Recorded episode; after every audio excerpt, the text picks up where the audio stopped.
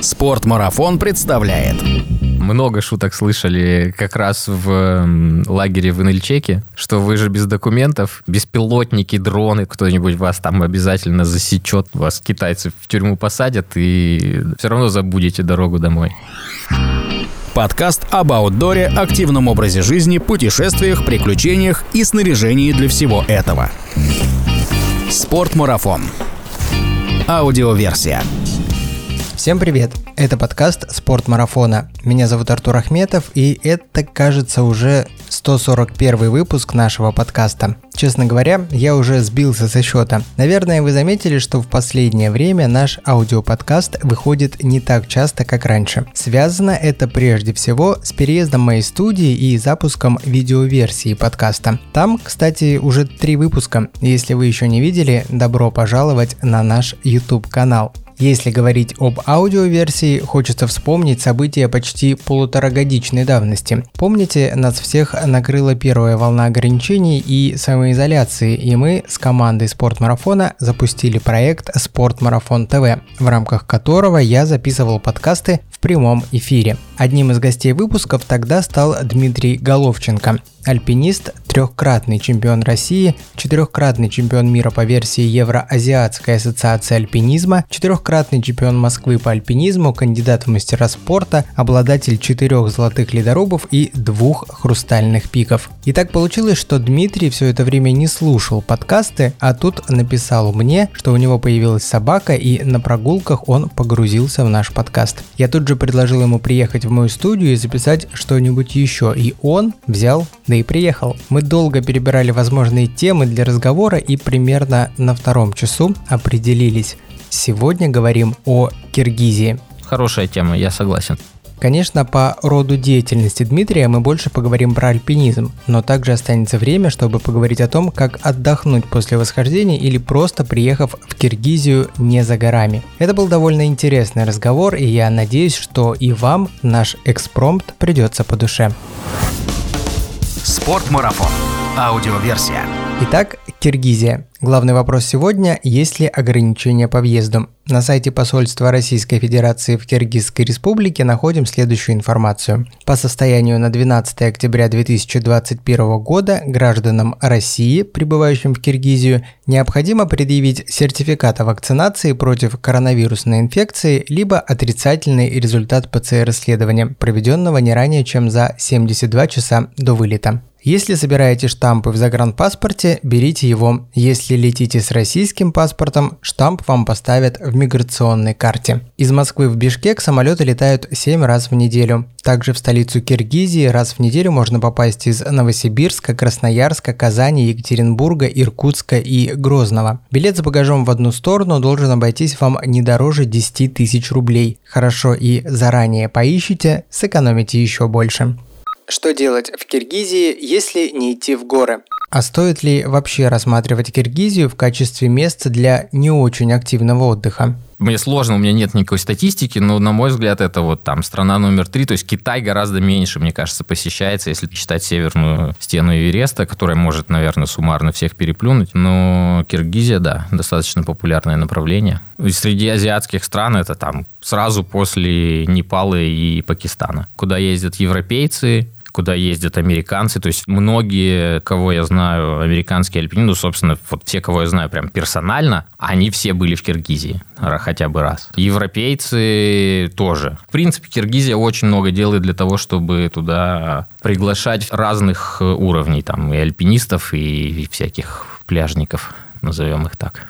Если говорить в целом о Киргизии, то это страна, 80% территории которой – это горы. Об этом вы непременно узнаете из надписи на плакате в аэропорту Бишкека. Бишкек – столица Киргизской республики с населением более 1 миллиона человек. Но это не считая туристов, например, из Франции. Страна очень туристическая, и нормально, если ты идешь по Бишкеку и слышишь там, ну, я не знаю, французскую речь, допустим. Это абсолютно обычно. И они не особо там удивляются, если кого-то встречают, каких-то иностранцев, не так, как в деревне под Рязанью, допустим. Ну вот, там иностранцы довольно редки. А в Киргизии очень много. И пока мы не залезли в горы, давайте быстро обсудим некоторые, как принято сейчас говорить, точки притяжения в Киргизии. Озеро Иссыкуль. местное, по сути, черноморское побережье. Иссыкуль в переводе с киргизского означает «горячее озеро». Это самое большое озеро в Киргизии, оно входит в 30 крупнейших по площади озер мира и на седьмом месте в списке самых глубоких озер. Средняя глубина озера составляет 278 метров, наибольшая же глубина почти в 2,5 раза больше и равняется по одним данным 702 метрам, по другим данным 668 метрам. Расположено озеро в северо-восточной части республики на высоте 1608 метров над уровнем моря. Озеро назвали горячим из-за того, что оно не покрывается льдом круглый год. Происходит это из-за довольно мягких зим в котловине, в которой находится Иссыкуль, из-за запасов тепла в огромной толще воды и из-за солености самого озера очень интересный природный объект, потому что у тебя со всех сторон горы и в центре здоровенное озеро. То есть оно реально очень большое. Его там вдоль него едешь несколько часов на машине, у тебя все время этот Иссыкуль. Протяженность Иссыкуля с запада на восток равна 182 километрам, с юга на север – 58 километрам. Одним из наиболее удобных городов для отдыха на озере Дмитрий считает город Каракол. Э, Каракол – это бывший Проживальск, это город на берегу Иссыкуля. В принципе, он дорога как раз к большим вот этим киргизским горам. И много там людей, ну, в смысле, много туристов. И много для них условий создано. Всякие кафешки, рестораны в изобилии, много всяких гестхаусов, отелей и так далее. То есть молодцы можно и в горы сходить, и на обратном пути отдохнуть. Да, в принципе, ну, мы так делаем иногда. Ну, несколько раз вот из этих четырех мы действительно на обратном пути специально заезжали на Иссыкуль, купались. Приятно просто после гор водичку. Если простой отдых на озере вам не совсем по душе, то для более активного времяпрепровождения можно выбрать велосипед. Киргизия очень интересная страна для путешествий. Допустим, велотуризм в Киргизии достаточно популярен. Ну, у меня есть там знакомые знакомых, которые там ездили, и есть, ну, был уже известный альпинист американский Кайл Демстер. Он, у него есть классное кино, как он путешествует по Киргизии на велосипеде, абсолютно не зная русского языка. Ну, то есть реально это там прикольно. У него там путешествие на месяц классное кино. Кайл Демстер совершил соло-поездку на велосипеде по территории Кыргызстана летом 2011 года. За два месяца он проехал около 1200 километров и сделал несколько восхождеений в альпийском стиле. Все свое путешествие он снимал на камеру, что вылилось в итоге в потрясающие 25 минут фильма. В оригинале фильм называется The Road from Caracol, в переводе «Дорога из Каракола». Уверен, вы без труда найдете его в интернете. Фильм действительно крутой, его стоит посмотреть, чтобы зарядиться духом приключений и авантюризма. Спойлер для затравки. 7 утра Кайл совершенно голый стоит на берегу горной реки в Кыргызстане и собирается ее перейти вброд. Ну, дальше смотрите сами. К сожалению, Кайл Демстер и его напарник Скотт Адамсон пропали в 2016 году в Каракоруме на территории Пакистана при попытке прохождения нового маршрута на 1400-метровую неприступную северную стену вершины Банха-Брак или Огр-2 высотой 6969 метров. Сейчас в честь Кайла Демстера ежегодно вручается награда Кайл Демстер Solo Adventure ее может получить только американский одиночный авантюрист, отправившийся в путешествие, которое воплощает страстный дух Кайла и его любовь к исследованиям. Ну а мы в нашем исследовании начинаем свой подъем в горы. Горы Киргизии. Территория Киргизии расположена в пределах двух горных систем. Северо-восточная ее часть лежит в пределах Тиньшаня, юго-западная в пределах Памира-Алая. Вся территория республики лежит выше 394 метров над уровнем моря. Средняя же высота над уровнем моря составляет 2750 метров. Наивысшей точкой страны, о которой подробно мы поговорим чуть позже, является Пик Победы. Он же самый северный семитысячник на Земле. Его высота 7439 метров. На востоке главные хребты Тяньшаня сближаются в районе Меридиального хребта, создавая мощный горный узел. Национальный парк Ала-Арча. Самым близким к столице республики горным районом является национальный парк Ала-Арча. Ала-Арча – известное место интересный очень район. Его основная прелесть то, что он очень доступен. Прилетаешь в аэропорт, и в 40 километрах от аэропорта у тебя уже горы. То есть реально очень близко, такие домашние горы. Естественно, они там на слуху, и там вот сейчас была школа гидов. Многие наши друзья и знакомые много раз там были. Аларча в переводе на русский язык означает «пестрый можжевельник». И можжевельника здесь действительно много – 519 гектаров, почти четверть всей территории парке проложены дороги и тропы, наиболее часто посещается туристами ледник и водопад Аксай. В ущелье проложено около 150 маршрутов. Есть стены высотой до 1100 метров и круглогодичные альпинистские базы. Для начинающего туриста Алла Арча самое то, но нашему искушенному гостю подавай что-нибудь посерьезнее. Они чем-то, мне кажется, похожи на Кавказ, на наш, поэтому для нас, когда вот мы приезжали в Киргизию, конечно, мы искали ну, чего-то уже там сильно отличающегося от Кавказа, и это Тиньшань. Тиньшань находится на юге, и практически вдоль всей границы с Китаем, Киргизия граничит с Китаем, Таджикистаном и Узбекистаном, и Казахстаном на севере. Ну вот э, вся граница с Китаем практически это Тиньшань. Из-за того, что там была когда-то советская граница, там многие районы ну, довольно мало исхожены. И поэтому там вот еще есть место для творчества. Горный хребет, как шалто и гора Кызыласкер. Первый раз, когда мы поехали в Киргизию, как раз мы поехали э, хребет западный, как Шалто, ну, это часть Тиньшаня все. Так, территориально это в центре Киргизии, это от Иссыкуля строго на юг, потому что сейчас мы были в районе Южного Инельчека, и это от Иссыкуля строго на восток, это прям самая восточная часть Киргизии. А западный, как Шалто, он пониже, но там есть эм, уже довольно известные теперь горы, Название хребта протяженностью более 400 километров происходит от киргизского Какшал – Грозные горы. Одним из наиболее популярных районов является западный Какшалто и его пик Кызыласкер высотой 5842 метра. В советское время ее, естественно, сходили наши советские альпинисты, но ее заново переоткрыли европейцы, которые ее увидели там с юга. Оказалось, что она с китайской стороны выглядит очень хорошо. И маршрутов долго не было. Потом Одинцов с командой сходили. Классный маршрут. И, собственно, стал развиваться район. Туда много стали приезжать. Одной из главных отличительных черт района как Шалто является относительная неисхоженность здешних мест. Район границы с Китаем долгое время оставался закрытым для восхождений, поэтому здесь легко найти первопроходы на любой вкус и цвет. Но, несмотря на название «Грозные горы», пейзаж тут, по мнению Дмитрия, производит неизгладимое впечатление. Ну вот район Кызыласкера, на мой взгляд, самый такой приятный в плане окружающей обстановки, что ли.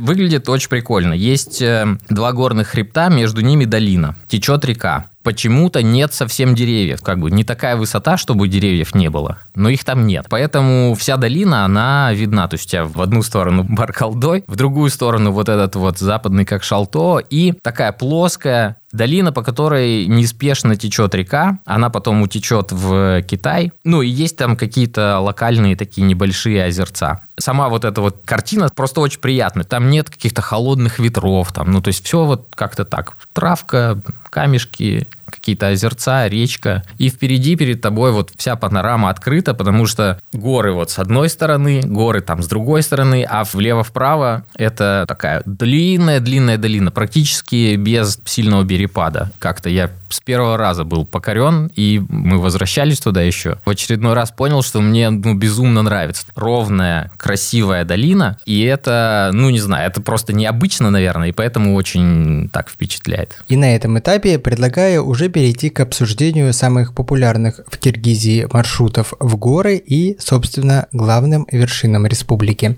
Пик Хантенгри Самый популярный маршрут в Киргизии – это восхождение на Хантенгри. Это семитысячник. Его когда-то измерили, он получился 6995, а потом по политическим ли соображениям или по какой причине ему добавили еще 15 метров. Сейчас его высота считается 7010 метров, и он входит в программу «Снежного барса». За ним приезжают множество людей, и большинство восходителей сейчас на Хантенгри – это коммерческие группы. Хоть они самые высокие, но при этом самый популярный пик Хан-Тенгри расположен на границе трех государств – Киргизии, Казахстана и Китая. Повелитель неба, а именно так с тюркского переводится Хан-Тенгри, подрос на 15 метров за счет того, что надел на свою вершину снежную шапку. Первое измерение, показавшее высоту 6995 метров, производилось по уровню скал. Несмотря на внушительную высоту 7010 метров, на Хантенгри почти всегда многолюдно. Основное восхождение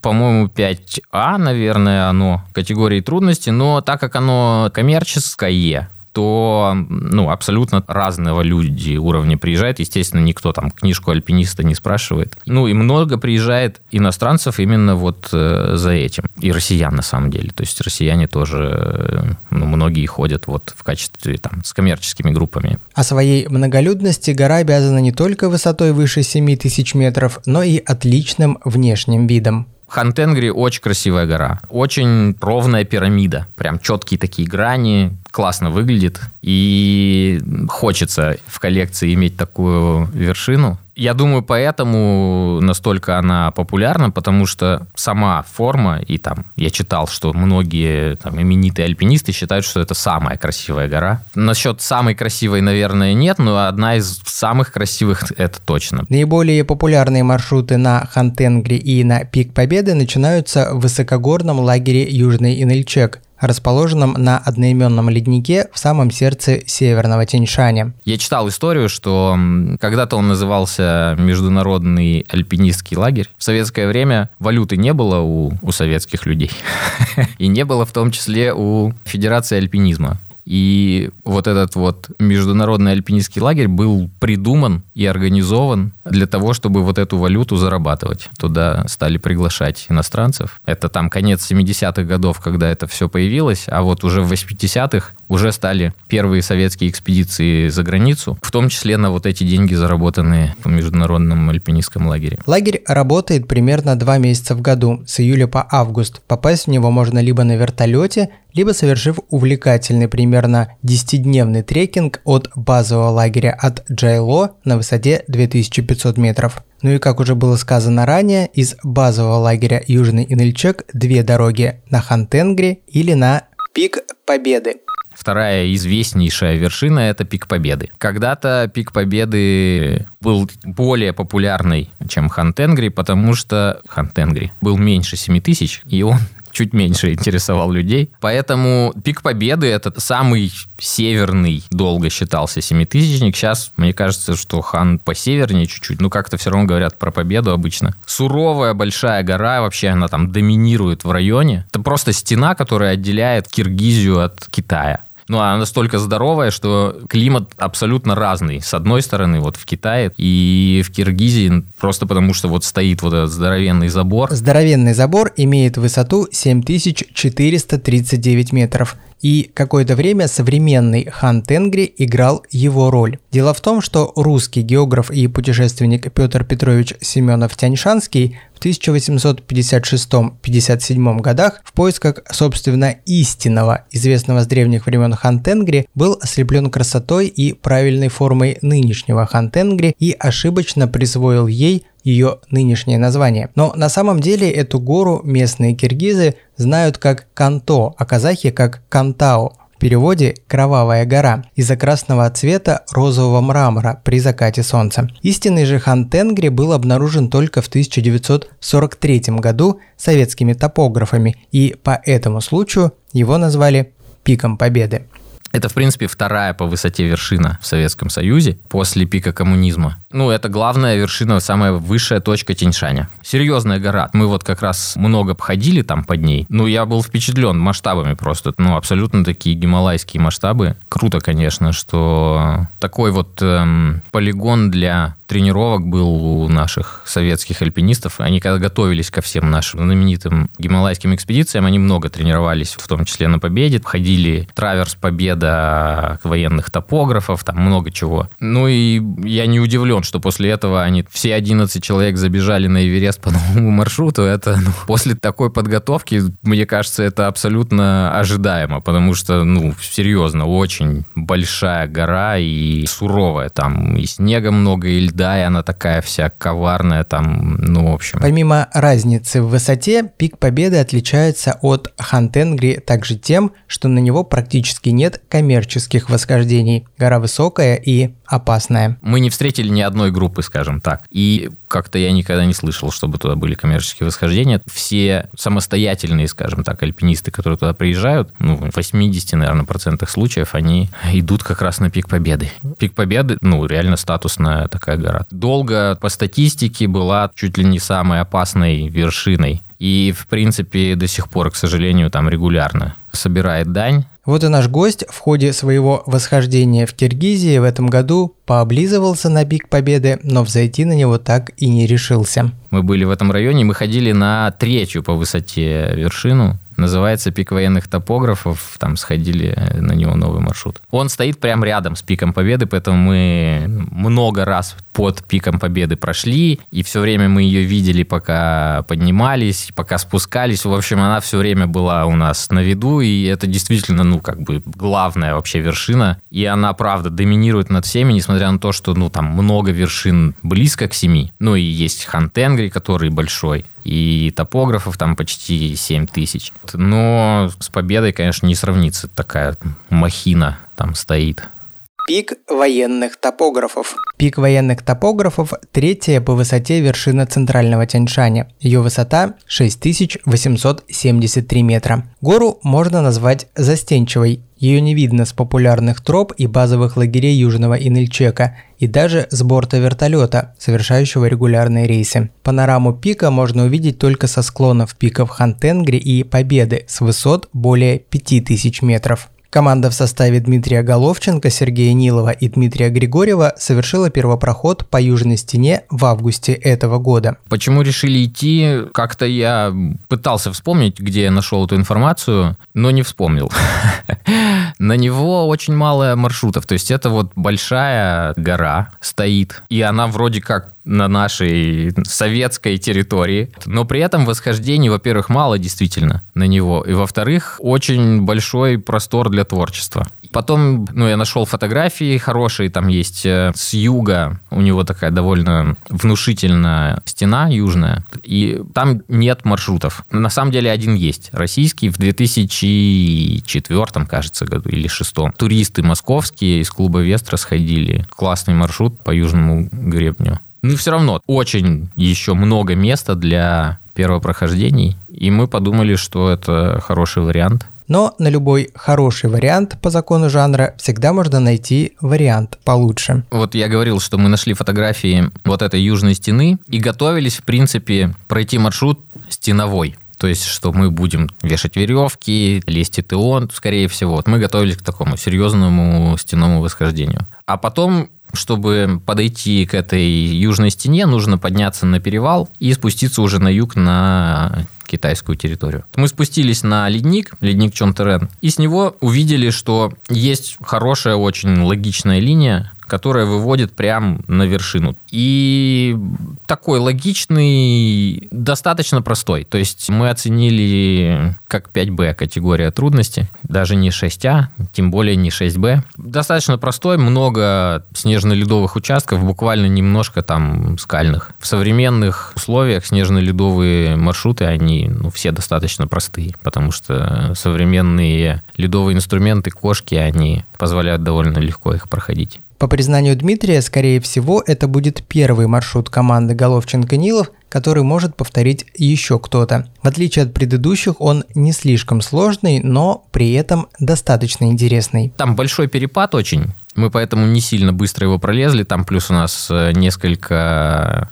дней была не очень хорошая погода, и плюс у нас там Дима немножко заболел перед вершиной, поэтому мы не сильно быстро его пролезли. Сам маршрут, мне кажется, там подготовленная двойка может ну, за, за три дня, наверное, пробежать запросто. У нас ушло семь Не торопились, хотя лезли довольно быстро, но да, это правда, не торопились. И мы изначально-то, когда спустились на перевал, мы тащили с собой все вот это скальное барахло. Мы когда уже по леднику прошли там чуть ниже, для нас немножко развернулась стена, и мы увидели, что вот эта стена, которую мы видели, о которой мы думали, она остается чуть слева, а в центре вот есть вот этот маршрут, который прямиком на вершину выводит. И он такой, ну, логичный, просто логичный, прямой хороший маршрут получился. Внимательный слушатель мог отметить, восхождение происходило по ту сторону границы, и по-хорошему на руках необходимо было иметь разрешение или какие-то иные документы со стороны Китая. Но наших альпинистов просто так не запугать, ну и тем более голыми руками не взять. Там, естественно, никого нет с той стороны. Ну, нам говорили, что, я не знаю, беспилотники, дроны, кто-нибудь вас там обязательно засечет там и все такое. Ну, в общем, мы вернулись, и даже никто особо не скрывает, что вот мы сделали это восхождение, оно там, ну, мы про него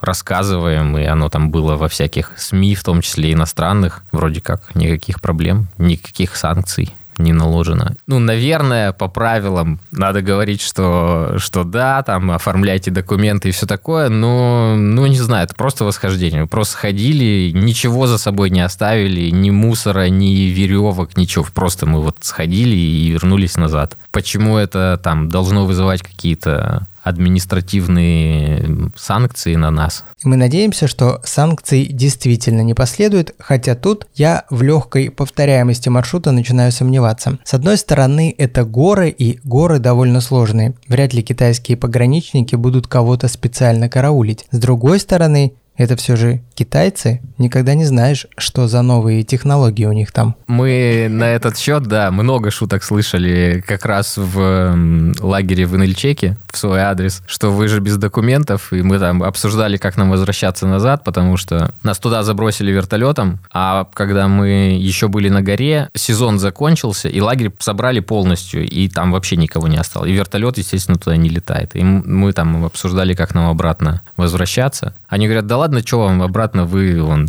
вас китайцы в тюрьму посадят, и все равно забудете дорогу домой. Ну, не знаю, у нас уже был опыт, когда мы в Китае делали восхождение, и это было уже 2014 год, и с тех пор тоже у всех все хорошо. Ну и, конечно, любой первопроход на том уровне, на котором его совершила тройка Нилов, Головченко, Григорьев, должен закончиться описанием этого маршрута и присвоением ему имени. Маршрут Назвали экспромт, потому что мы его не планировали. Он сам родился практически в процессе восхождения. То есть, э, да, у нас был один маршрут, к которому мы готовились там и его как-то тоже там вынашивали это, а потом пришли к маршруту и оказалось, что мы лезем совершенно другой, поэтому да, это, это чистый экспромт. Итак, круг замкнулся. Я начал этот подкаст с упоминания экспромта и закончим мы его тоже на экспромте. Если вам интересна тема Киргизии, то частично о ней мы говорили в подкасте «Альпинизм в Тиньшане» с Кириллом Белоцерковским и в выпуске «Зачем девушкам соло-походы» с Надеждой Кущевой. Ссылки на эти подкасты оставлю в описании, а вам Спасибо, что дослушали до этого момента. Вашим виртуальным гидом по Киргизии сегодня был Артур Ахметов. Увидимся в горах. Спортмарафон. Аудиоверсия. Подкаст об аутдоре, активном образе жизни, путешествиях, приключениях и снаряжении для всего этого.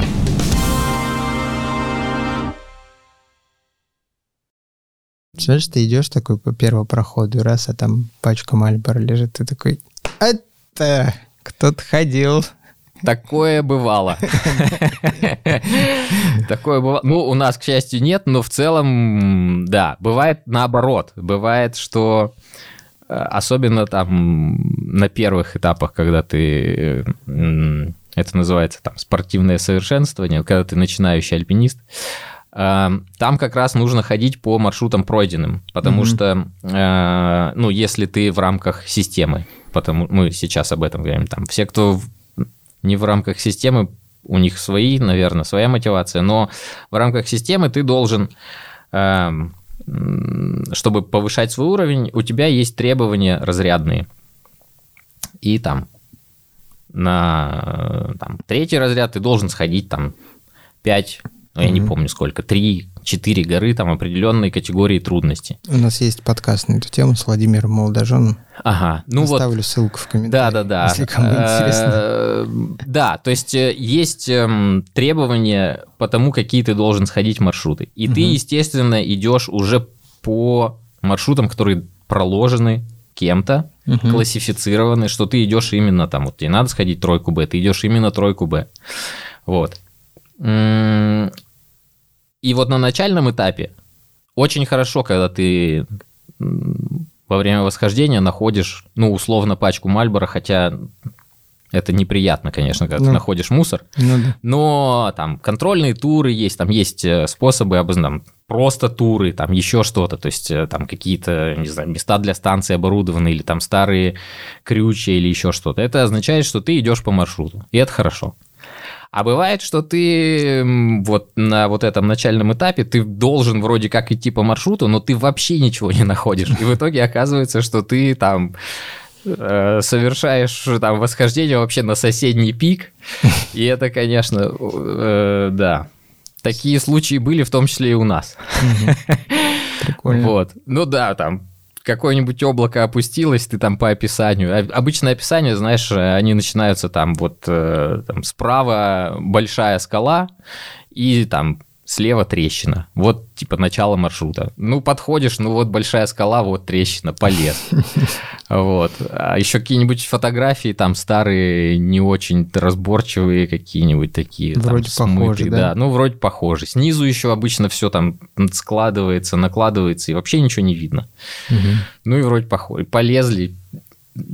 Оказалось, что наш маршрут... Еще, да, мы, я помню, что мы э, лезем, и я смотрю сбоку, вот прям соседняя гора, думаю, какой классный маршрут, вот соседний.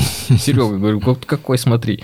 И он тоже вот, ну да, действительно. И, в общем, оказалось, что вот наш-то вот как раз тот. А тот, который вы ползли, это был Это не был маршрут? не классифицированный, да, какой-то маршрут, то есть Мгм. на какой-то, ну просто э, маршруты классифицируют на вершины, а это был, там была какая-то там предвершина, там жандарм, Мгм. не, не, не отдельно стоящая вершина, вот чтобы чтобы гора считалась, чтобы быть самостоятельной вершиной, там есть ряд требований, там перепад определенный должен быть, э, там, не помню, уж больше 200 метров, и до соседней вершины сколько-то должно... Есть требования. Э, Я точно не помню, ну вот. И поэтому, ну, вот это отдельный какой-то жандарм, который никому не нужен, маршрутов туда классифицированных нет.